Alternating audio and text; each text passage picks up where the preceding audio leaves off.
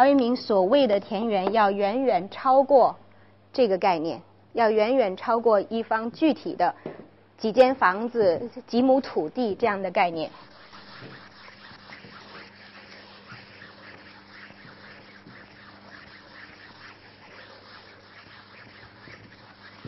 我们通过他的《归去来兮辞》来了解。《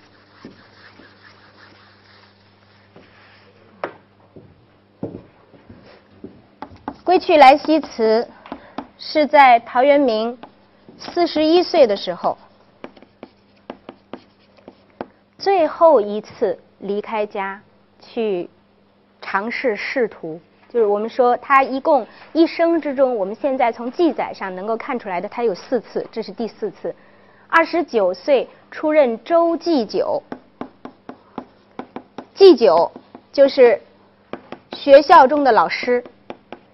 是官学之中的老师，所谓周祭酒，就是呃一周之中所立的这个周学之中的一位教师。那么不久辞归，然后又出任过参军，两次出任参军，就是从军去担任军中的文职。他呃曾经呃任过这个建威参军，曾经任过应该是叫做镇使参军吧。那么这三次都是不久就就又回到了呃又回到了自己的家园。第四次就是他说“疗愈弦歌以为三境之资”的这一次是去做一个地方官。那么他自己解释说：“我自己家资太匮乏了，要挣钱养家。”那么到这个任上的时候，他是可以有三顷公田，他是可以有三顷公田。这个三百亩土地可以作为他的为官的俸禄，就是不是货币工资，而是实物工资。那么他可以得到这三百亩土地上的所有的这个农作物作为自己的收入。他自己说的非常明白，陶渊明很坦白，他说：“我希望后期一人。”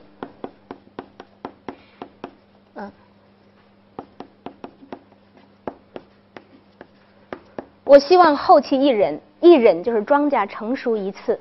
他说我最多干一年，就是庄稼成熟了一次，这三百亩土地上的这个庄稼都归我了以后，我就辞职，我就不干了，就是带着他们回家。那么，但是他实际上没没能等到这么多呃这么长时间，就是他自秋至冬一共八十多天，他就受不了了。那么，所以最后最后就八十余日之后辞归，这个。情如峻奔，就是内心之中太希望离开了，内心已经已经遏制不住的，就是要要呃回家了。情在峻奔。那么他呃在这个你还有一个小故事有意思的就是他这三顷公田跟自己的妻子讨论过应该种什么。陶渊明是好酒的，真是颇有些自私。作为一家之长，他希望种高粱。因为高粱可以酿酒，那么他的妻子和孩子故请种水稻，就是一定非常坚持说要种水稻。最后大家可以想想这是怎么种的？一半水稻，一半高粱，不是？两百五十米水，两百五十亩水稻，五十亩高粱，就是最终还是大家都倾向于他了。他的夫人翟氏夫人。那么在他的传记里边说，与渊明同志，就是可以跟他，就是呃共荣辱的，是可以跟他一起过清寒的呃生活的，是一位非常贤良的、值得敬佩的夫人。那么他在这个呃《归去来兮辞》里边写到自己终于这个忍不住的时候，到年末到年末的时候。有督邮来检查他的工作，就是陶渊明本来已经在遏制自己的本性，他经常使用的一个词说“违己”，他是在违背自己的本性，勉强加入仕途，勉强去参与仕途，但是还还避免不了，肯定避免不了这样的例行公事。他的下属告诉他：“你要官待。”这个都是动词。你应该读这个四声，你要冠带出营到这个郊外去，十里长亭去迎接你的官长，迎接他来检查你的工作。这个我们在现在也是必须容忍的。那么陶渊明一下子因此而失去了所有的兴趣。他说：“我安能摧眉折腰，以向乡里小儿。”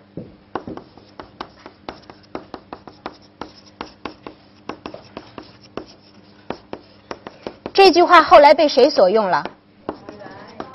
李白从陶渊明那儿学会了很多话。我刚才说的陶渊明在《菊花丛中说的那句话，说我醉欲眠卿可去，这个被李白拿过来直接写成诗。李白有一首诗叫“两人对酌山花开，一杯一杯复一杯。我醉欲眠卿且去，明朝有意抱琴来。”直接用陶渊明的一个字不改，直接入诗。就是呃这一句陶渊明呃陶渊明的这一句口语。李白把他入诗说：“安能摧眉折折腰事权贵，使我不得开心颜。”所以虽虽然李白没有言明，但是他从陶渊明那儿从精神上学得了很多东西。呃，那么陶渊明最后对于这个官职的放弃，与这个最后一次让他终于失去耐性有关系。那么就在当夜，就应该是就在当夜，他就挂职而去了。就离开了，所以我们看他的这个《归去来兮辞》，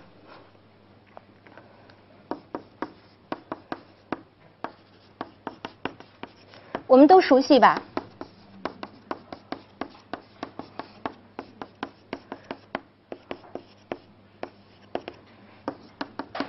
田园将芜胡不归？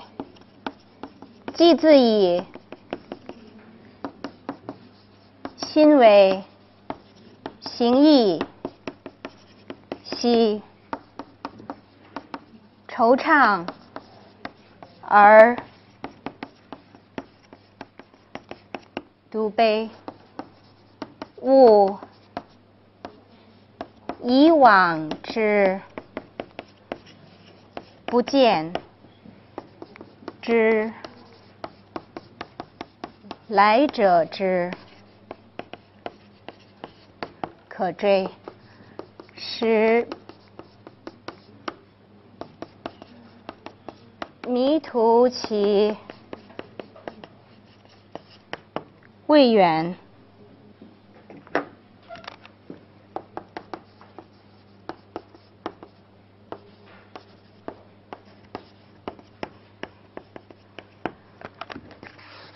这一段是我们了解陶渊明做人生之中的最后一次，最后一次他人格之中价值观念的矛盾的取舍的时候，选择的时候，他的内心的活动。所以，对我们了解陶渊明其人和我们了解他在其后的艺术都是非常重要的。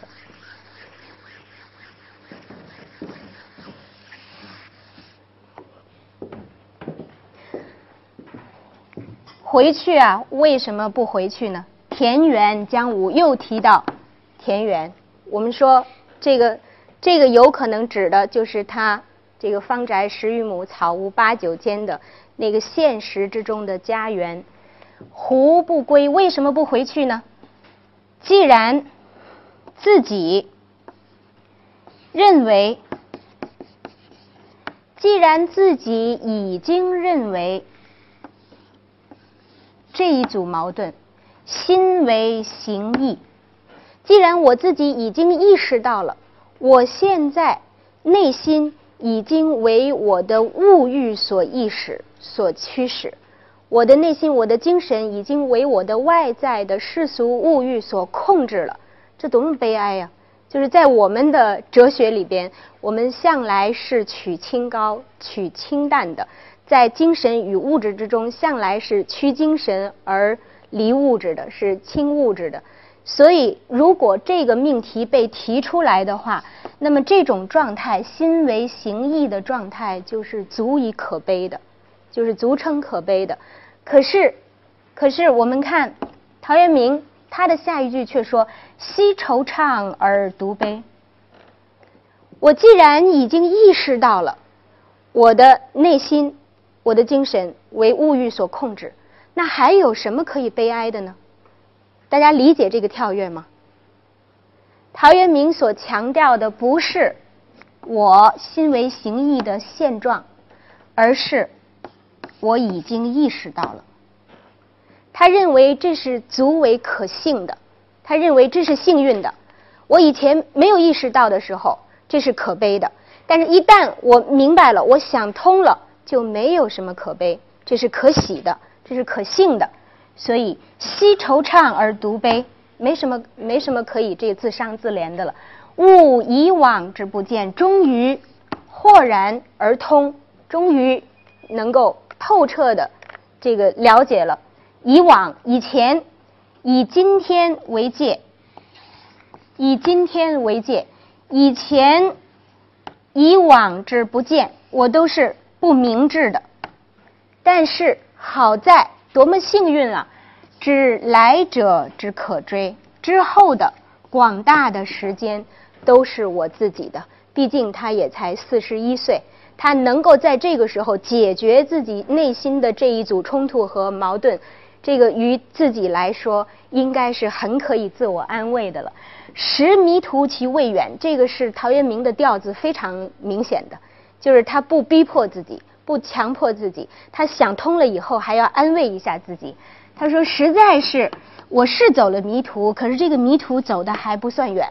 识迷途其未远，也就八十多天嘛。”虽然这一次就八十多天，但是从他二十九岁，我们现在从资料上能够见到的，他从二十九岁第一次出世，就是第一次参与这个，呃，参与这个呃这个现实中的职务，到四十一岁他最后一次取舍之后放弃，那么这个是，呃。这是经过了一段时间的，但是他也还认为未为晚矣，都来得及。识迷途其未远，觉今是而昨非，多么释然呢？就是你觉得读到这一句的时候，都会为他而出一口长气。从此以后，我都将对了；从此以后，我都将是对的。虽然以前我是错的，就是你看他用的这几个字，觉。悟，他能够以是非常彻底的，就是在内心之中不再有犹豫了，不再有挣扎，不再有纠缠了，就是一下子豁然开朗的感觉。所以，就是陶渊明是这样的一个人，就像我们刚才看苏东坡对他的评价那那样的，就是苏东坡说，他一旦做出决定，他就去做。他不纠缠，他不会这个呃困顿，他不会与自己为难，所以这一次他表现的是如此之轻松。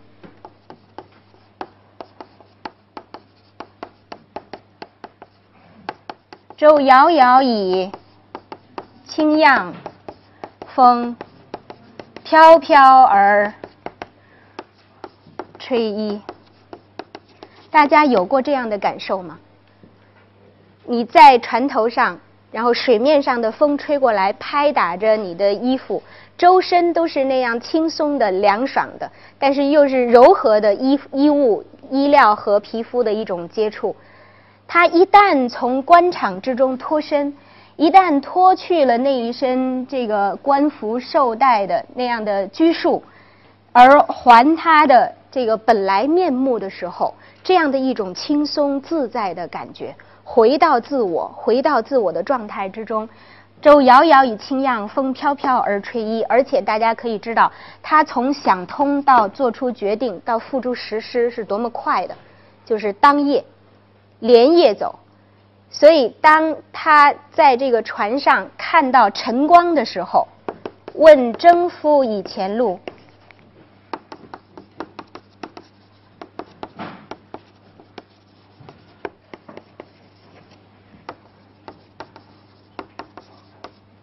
恨晨光之熹微，天没亮，他已经快到家了。就是说，这百里水路，他连夜出发的，第二天天刚刚蒙蒙亮的时候，他在催问着船夫，问征夫是说，那个船夫以前路到哪儿了？这个问不是一次的问，是催问，是一次一次的去催问，连续不停的问他现在到哪儿了，是不是就快到了？恨，抱怨，抱怨。这个天光怎么还不亮起来呀？让我看不见我的现在这个水路走到哪儿了？是不是快到我的家了？恨晨光之熹微，大家可以了解这种心情之迫切吗？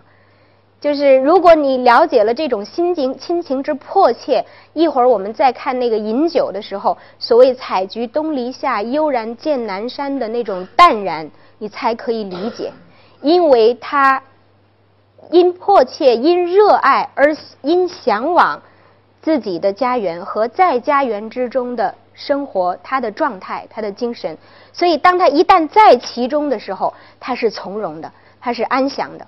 这个前后我们必须要明白因与果之间的关系，它是有它的这个成就的环境的。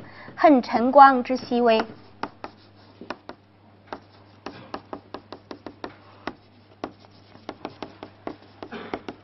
乃战恒宇，在心，在奔，已经压抑不住了，可以说是喜悦，而且是喜悦表现于行为，甚至可以称为狂喜。是什么样的？一下子看见了，终于天光亮了，而且也到了，看到了自己的家园。看到了自己的那个现实中的，我们说这一层的含义上的现实中的家园，方宅十余亩，草屋八九间，载心载奔，高兴啊，欢笑啊，奔，快跑，从船上一下子跳到岸上去，快跑着，一边欢笑着，一边快跑向自己的家门前。这个你要理解这种状态的陶渊明，才理解后边的在。这样的生活之中安详的陶渊明，所以同谱欢迎。这个同谱大家还记得吧？是谁呀？此亦人子也。那个小小佣人，那个小佣小佣人一定也是对他和对他的家人有感情的，所以才会欢欣雀跃的、高高兴兴的来迎接他。我们现在已经把这个词用到我们对他没感觉了。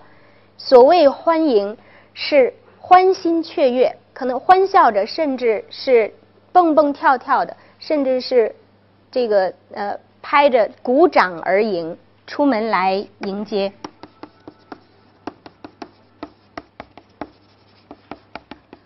同谱欢迎稚子后门，他五个孩子呢，这个时候都涌到门口来，呃，来迎接他。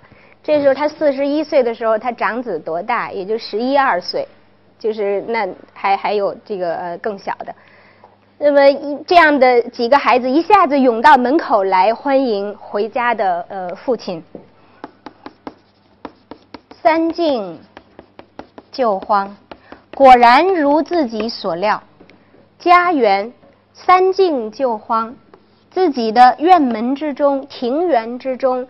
小路已经行将荒芜了，马上就因为无人打理，家里边没有这个男性可以做这样的，可以做这样的，呃，这个田野劳作的活儿，所以这个草木无人修饰打理，三径就荒。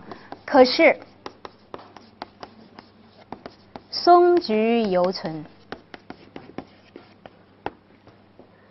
虽然三进就慌，一下子是调子低下来了，但是这个重新扬上去，再一次扬上去，自己心中念中所关注的松树与菊花仍然好好的。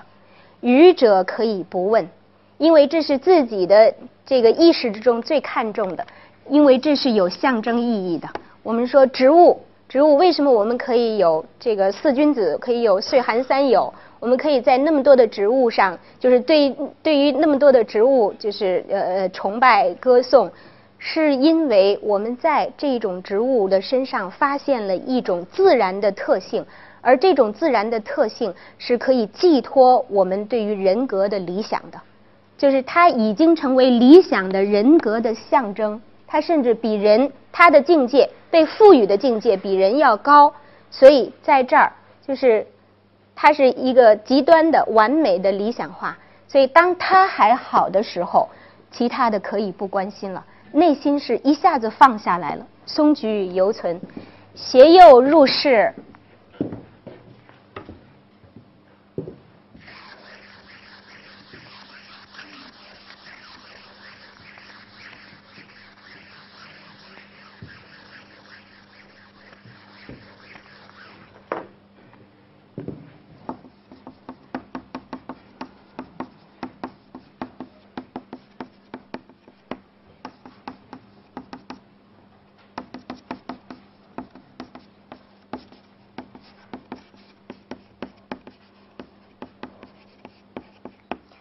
携是，有酒迎尊。我觉得这两句是大可寻味的，非常值得去寻味。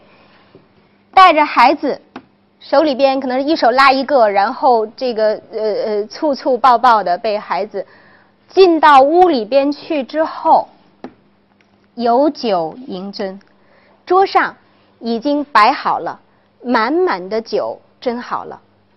这个后边有人。就是我们看到的是物，看到的是物是情景，但是这个情景背后有人是谁？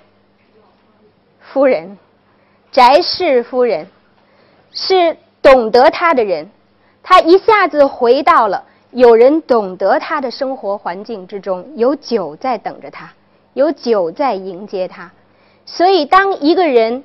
他从与自己的本质相违的一种生活内容和状态之中，回到与他的本质都无所不相合的一种生活之中的时候，他的内心的满足和安详是可以想象的。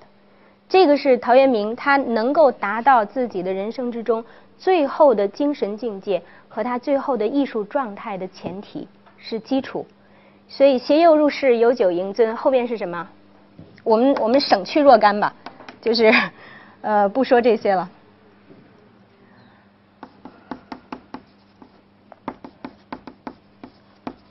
以南窗而继傲，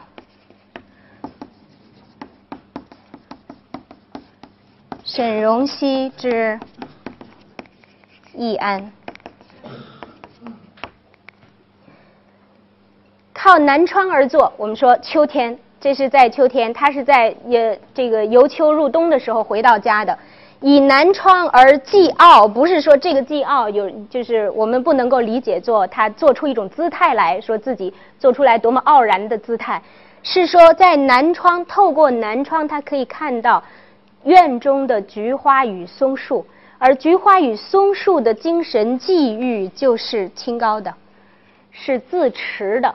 是有节的，是有节的，所以它是由窗而望到院中的这些植物，而植物之中是寄寓着他的精神理想的。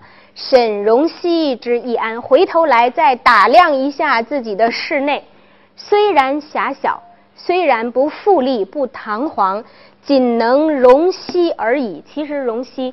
它呃，它是一个极端的说法，它所代表的是仅仅能够满足自己的生活的基本的所求而已，仅能够提供给自己衣食所安，能避风雨。但是又怎么样呢？已经足以了。沈荣细致易安，易于安顿，一切都是就是可以达到呃，可以达到从容自足的状态，没有什么更多的所求。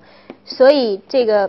陶渊明在另外的一篇文章之中，他说：“这个穷达不能妄求。”他提出的一个观念，他认为就是人的过过多的欲求其实是妄念，其实是妄念。我我要的越多越好，其实不一定越多越好，就是自足就好，能够能够这个恰如其分就好。